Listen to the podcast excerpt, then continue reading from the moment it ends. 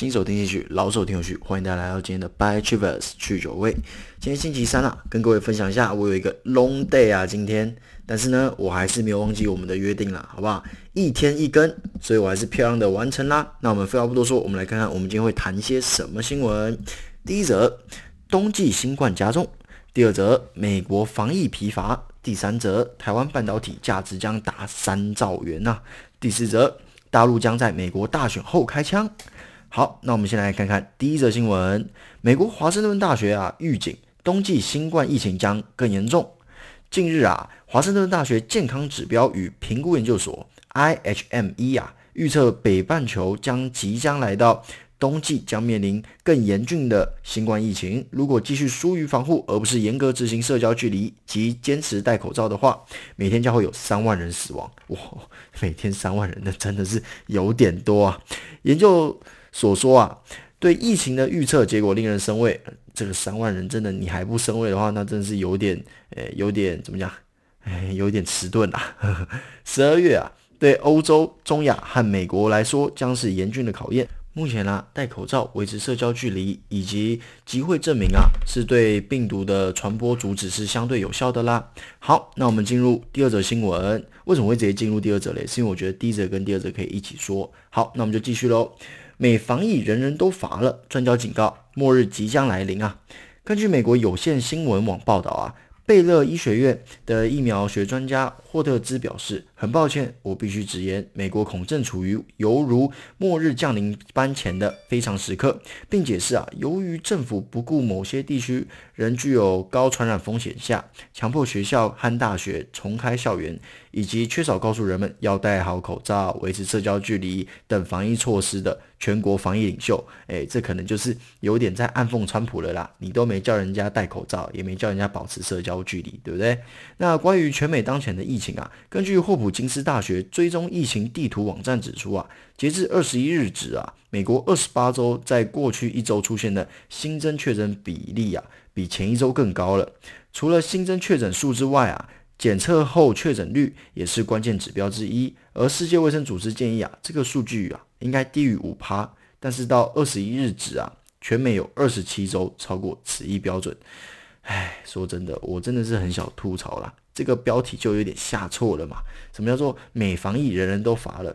这个有开始过吗？有时候我看新闻，他们他们还不是没在戴口罩什么的，对不对？啊，普科演讲也都没在戴口罩的，戴口罩就 low 了嘛，对不对？你来听普科演讲，你戴口罩就是瞧不起普哥嘛，对不对？说真的啦，我觉得现在。美股是没有在理疫情的啦。之前啊，疫情大概在呃，我记得是在七八月的时候有到达一个高峰哦。哦，那时候真的是每天都是五六万、五到七万这样在涨哦，对不对？啊，美股的指数也是这样子在给它涨哦，感觉说哦，那这个确诊率跟这个涨幅是正相关的哦，我都这样子好奇了，对不对？所以说啦，就像我之前跟各位说的。除非死亡率上升，要不然美股根本不闻不问啦。就是说啊，你这个诶、流感，我会去 care 这个流感又多了十万人嘛，对不对？啊，流感睡一觉就好了啊，对不对？有什么好 care 的，对不对？甚至之前啊，一些州的部分封城啊，美股也是一副啊干我屁事的嘴脸，就觉得说哦，诶、真的有封城吗？啊，怎么美股感觉就是诶、还是飙得很爽。对不对？当然啦，通常都是那天可能就啊开低，诶，小意思，这个两百点，最后再收高个两百点，对不对？来回震荡个四百点，完全就是当时最佳的写照啦，就是美股跟疫情完全脱钩了。那我想之后应该也会是这样啦，因为大家只会更更习惯这件事情嘛，对不对？就越来越习惯了，反正就是这样子嘛，对不对？不过我现在要跟大家来诶讨论一些有趣的事情啦，什么事情嘞？就是新冠肺炎的高峰将会将会发生在秋冬两季啦。那各位，那个时候美国总统大选已经选完了，所以说我们可以来探讨说会出现什么样的状况。来，我们来一起来思考。那我讲错，也欢迎你来指正我啦。那第一个，拜登当选，在没有连任的压力以及誓言打击肺炎的情况之下，拜登会不会对美国下达紧急命令，直接封国？有没有这个可能性？不好说，虽然对经济没有好处，但是我觉得机会还是有的嘛，对不对啊？嗯，又没差，反正我已经没有选举压力了，就正常的逻辑，每个国家都封了啊，我们之前也封过，为什么现在不能再封嘞？对不对？最近英国也在说哦，你们再不乖，我就要封城喽，对不对？所以说我是觉得这个机会还是有啦，但是真的不大啦，因为嗯，如果国民都已经习惯了，那可能就会采取部分封的措施嘛，对不对？现在美国人啊，你有时候诶跟他说啊，戴口罩就已经这么不爽了，你还封城，对不对？说不定就暴动了，有没有？所以我觉得封城的几率有，当然是比川普大，但是我觉得没有到说过五十趴这样子，但是确实是有的啦，所以这也是我们要列入观察的。地方啦，OK，那第二个可能性是什么嘞？那就是川普连任啦，对不对？呃，也没有其他的人了嘛，就是川普连任嘛。那我在想哦，在没有选举压力下，川普的脑回路会不会突然变得很正常？就说啊，我要积极的这个防疫啊，对不对？甚至不惜封国。但是我说真的，这个几率是真的是非常非常低啦。毕竟川普就是靠那些不怕死的人撑上去的嘛。如果他当选，他只会更觉得说，诶，我做的是对的哦。对不对？哎，不封城是正确的，对不对？但是啊，在没有这个连任压力下，我是觉得有一件事情会很快通过了，就是说两党的这个。纾困案啊，应该会更快的通过了，因为川普现在五十亿身轻嘛，对不对？我不用再去顾失业率啦，失业率关我屁事啊，对不对？我都选上了，你有种把我罢免掉嘛，对不对？你失业率关我屁事啊，那我就多发点钱给你嘛，你不工作就不工作，只要不要改我就好了嘛，对不对？只要不要在那边当键盘侠，键盘我就好了嘛，对不对？你开心我也开心啊，对不对？所以说啊，川普连任很有可能将重心再往民生这方面多一点啦。那对股市的支持恐怕就不会这么夸张了，就不会说啊，我们要诶拿枪架在这个鲍尔的脖子上面说啊，你给我对不对？负利率哦，应该是不太可能的啦。不过啊，各位，就像我之前跟各位讨论过的嘛，你说诶，我今天把钱发给你，你会不会拿去炒股？诶，这就不好说啦，对不对？好了，那再来是我觉得他对中国的态度也会比较软化啦，毕竟选都选完了嘛，还要演吗？难不成要在疫情艰困时刻来打一个全面开战吗？对不对？我觉得我是觉得不太可能呐。好，那再来是第三则新闻啊，第三则新闻就是有点趋势的新闻啦，希望可以跟各位好的来分享分享。半导体产值，台湾今年将拥抱三兆元啊！台湾国际半导体展将于二十三日正式登场。诶，也就是明天啦，呃，不对，你们听到的时候就是今天啦。国际半导体产业协会全球行销长暨台湾区总裁曹世伦预期啊，二零二零年全球半导体产值将可望成长三点三趴，其中台湾产值更将突破新台币三兆元，持续保持全球第二位。那第一位是谁嘞？哎，不用猜了，就是美国啦。OK，好，那我们继续看下去哈。那他是这样说的啦，这个为什么台湾可以这么的猛嘞？对不对？为什么可以仅次于美国嘞？其实是有原因的啦。诶，我们还超过韩国哦，对不对？我们跟韩国是死敌耶，但是我们在半导体这块是超过韩国的咯。那为什么可以这么做嘞？因为我们的晶圆代工以及封装测试啊是全球排名第一，那 IC 设计啊则是全球排名第二。然后他也表示啊。台积电的五奈米制程将于二零二零年第二季正式量产，预计二零二二年啊产量可望成长三倍啊。两奈米制程也开始出现了能见度，展现晶圆代工领先全球的技术实力啦。他们也在，他们也说了，二零二零年的这个展会啊会聚焦在这三个主题：第一个先进制程，第二个智慧制造，第三个绿色制造。好啦，看到这则新闻就是嘴炮啦。对不对？这种新闻就是啊，你看过就忘掉的新闻啊，对不对？哎，半导体的荣景还用我跟你说吗？对不对？你最近只要有在看新闻，你一定知道半导体的荣景吗？如果这还要我跟你说，代表说你可能活在山顶洞人呐。台积电一天到晚在讲啊，这个转单效应也一天到晚在讲啊，对不对？那半导体的荣景真的不用我再多赘述了啦。但是嘞，我们就是要来挖宝嘛。我看完这则新闻啊，我就在赌一件事情。也不能说赌啦，说赌就有点太那种赌博性质了。应该说期待，哎，我在期待一件事情啊，就说，哎，会不会，哎，有哪家董事长或总经理啊，在高峰会上面直接嗨太嗨了，有没有？就直接喷几个利多出来了。那要从哪边喷利多嘞？我们现在从他们主要会聚焦这三大主题来看嘛。第一个，这个先进制程啊。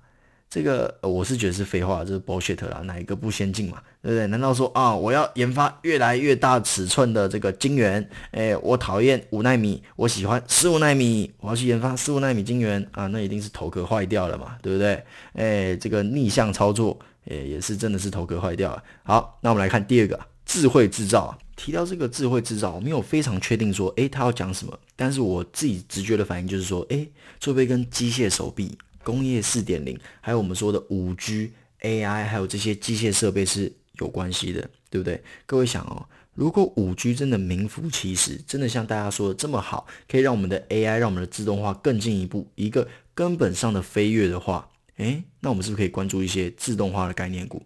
为什么？因为说不定会引起这个工厂的换机潮啊，对不对？因为如果你能从根本上面提升效率，那就等于说，诶，我可以减少我生产的成本啊，对不对？那什么时候不换？越早换越好嘛，对不对？难道有人说啊，我就是喜欢花大钱做东西，我就是喜欢毛利率有够低，没有这种老板吗？有的话，这个公司也不会上市啊，对不对？诶，有的话，我也想要认识一下，对不对？这种感觉，老板就很佛系，有没有？你打混他都不会抓你，对不对？说啊，看到你在那边睡着，可能要帮你盖个毯毯。好了，扯远了。反正我要说的是啊，如果真的能掀起一个换机潮，就是说，哇，很多工厂都开始诶引进一些自动化的设备，以降低自己的成本的话，诶，那这些自动化概股是不是就很有看头啦？对不对？好，那第三点，绿色制造，这也是我本人最期待的啦。最近绿能啊，因为这个政策的关系，有点鸟鸟的。说真的，股价真的鸟鸟的。但是先说前头啦，我是觉得会松绑啦，因为今天工研院又说了一些啊，二零二五年啊。呃，我们二十趴，二零五零年呢、我们再生能源超过五十趴供电，哇，这很夸张。也就是说，我们现在会有一半的电会用再生能源哦。那你说这个饼大不大？够大吧，对不对？但是按照厂商现在的说法，你现行的法案是连二十趴都达不到的哦。那你五十趴是在干嘛？你是在唱歌剧吗？对不对？总之啦，我期待的是，诶，这些大厂会不会来认购绿电，就像台积电一样。阿萨里哦，就是要买多，我就是要加入 RE 一百，有没有？不知道 RE 一百的是什么呢？诶，请麻烦仔细听我之前的集数啦，都有好好的跟各位解释。好，那我们来进入今天的第四则新闻。第四则新闻啊是什么嘞？谁是被害者？大陆报复川普，密谋大选后开枪。由于美国对大陆实施一连串的禁令，引起大陆的强烈不满。为了报复美国，大陆商务部公布的不可靠实体清单规定，这个规定我之前有跟各位稍微科普过了，这边就不再赘述了啦。反正说啊，有人说他们现在在讨论说啊，我们要关谁？这是第一点。第二点是我们什么时候要宣布我们要关谁？这样子，反正现在大陆内部还在讨论呐。不过目前的主流流出来的情报是说，应该会等到美国大选后才公布。那最有可能被列入黑名单的，目前基本上我是觉得蛮有可能的，应该是思科啦。对，那这个黑名单其实不是今年才有的哦，二零一九年五月的时候就已经公布这个黑名单了，但是他们并没有实施。那在 TikTok 之后啊，就是前一阵子又把这黑名单赶快拿出来，就像我跟各位说的，诶，警告一下，你不要玩得太过火，你上有政策，下有对策啦。好，那我们先来说说。这个黑名单，如果你被公布了，会发生什么样恐怖的事情？很简单，就是说你是完全禁止，也无法从事与中国有关的进出口活动，限制或禁止大陆境内投资，限制或禁止其相关人员、交通运输工具等入境。反正就是你不准跟我有任何往来啊，拒绝往来户的意思。讲白一点就是这样子啦。来，先说说思科是什么？诶，这间公司。不简单哦，有人说啊，我都没有听过思科是什么？诶，这个是斯巴达吗？诶，完全不一样的东西，好不好？思科真的是蛮厉害的，它在两千年在网络泡沫之前，它的市值是超过当时的微软和当时的 Google，是全世界市值最大的公司哦。所以说真的很不简单啊。那它是做什么的？它不是做什么的，它是创造路由器的公司啊。那路由器是什么嘞？你如果现在是用 WiFi 听我的节目，那给你 WiFi 的东西就是路由器啦。好，那其实今天习近平在联合国大会其实也说得很明白啦。我们现在中国就是走和平路线，我们不称霸，我们就是走多边主义，我们提倡全球合作。所以说现在中美真的要打，那为什么习近平不在选前公布？为什么不在美国大选前公布？对不对？要打就打得彻底一点嘛，我把你的大选都搞乱嘛，对不对？所以说在我看来啊，现在的状况就只有两种可能性。第一种，大选完之后，这个名单就被渐渐遗忘了。第二个是 ban 掉一些不着边际的公司嘛，诶，比方说 ban 掉一些呃，好像有 ban 跟没 ban 一样的公司，但是听起来好像蛮屌的。比方说思科，诶，很屌，对不对？但是各位要知道，思科在中国的业务啊，因为它是跟华为竞争的嘛，所以它在中国本身的业务已经被华为抢的差不多了，所以你 ban 它也没卵用啊，对不对？听起来哇，ban 思科诶，这个这个全球前五百强的公司，你 ban 它，哇，好像真的蛮厉害的哦，诶，所以说如果以这样的方向去想啊，我不主张放空，但是如果中国真的宣布的话，我觉得啦，就算编这些有的没有的东西，台股一定会迎来一波下杀啦。因为就像我之前跟各位说过的，台湾真的很厉害，你随便讲一个东西，我们都能有概念股。所以说到时候一定会有一波炒作啊，什么炒作？往下杀的炒作嘛，对不对？哇，主力很开心啊，诶，我可以趁机减单诶，减一些便宜的单，因为散户最会什么？散户最会多杀多嘛。对，对每个都以为哦，是不是主力在到货啊？我赶快买，赶快卖，赶快卖！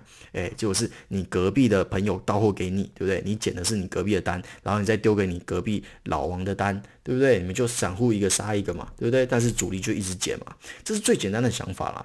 那辛苦一点的话，可以去揣测说，哎，哪些产业是有机会因为炒作而获利的？就是说，比方说前阵子转单效应啊，或者说更复杂一点记忆体的转单效应啊，就是这些，大家可以去思考，是可以发现的啦。对啊，不过如果想要无脑一点、轻松一点，那就是等下杀，我们先空手嘛。反正最近时局很动荡，我们就先空手。那下杀，我们就跟着主力一起捡便宜嘛。好，那以上就是我们今天新闻的部分啦。接下来进入到大家最期待的股市的布局啦，还有我手上的状况到底如何呢？诶，这个不变的初心啊，跟昨天一样绿油油的。那因为我的绿能啊，主要就是因为最近状况不太好嘛。之前说到了政策的问题啊，然后还有一些。呃，一些领头羊战退股市啦，那为什么战退股市嘞？我不能讲出来吗？我讲出来又说啊，你都在暗示，没有没有暗示，这你们自己去查，这很容易查到了。那个绿能股就那些嘛。好，那其他的嘞，就是资金轮动啦。台湾资金轮动哇，有够快的，但是一样啦，我觉得趋势还在，主力还在，我就不用怕嘛。我为什么要去怕那些趋势股嘞？对不对？除非今天趋势变了嘛，那趋势变了就是设好停损点啊，对不对？好，那我要跟大家分享一个有趣的东西，真的是蛮有趣的。就像我跟各位说的，人是会进步的嘛，人是会变的嘛。你在进步，我也在进步啊，对不对？昨天的我跟今天的我铁定是不一样的嘛。我最近打算做一个小尝试啦，就是要布局线图趋势股。对，就是说什么是线图趋势股？也就是说它现在很强势。你就说啊，你是不是要去追高？哎，对，我就是要去追高。为什么？我之前跟各位分享过了。宁愿追高，也不要去说什么抄底啊什么的。就像我跟各位说的，你高还有可能更高，那你底一样还有可能更底嘛。那我们如果去做追高的操作，那很简单，我给自己的信条就是十趴，如果跌跌十趴就停损嘛，对，就这么简单。但是通常如果它真的是一个线图上的趋势的话，它绝对不会只涨那样啦，一定会继续往上喷嘛，对不对？那各位在看这种股票的时候，通常这种股票有可能会是处置股。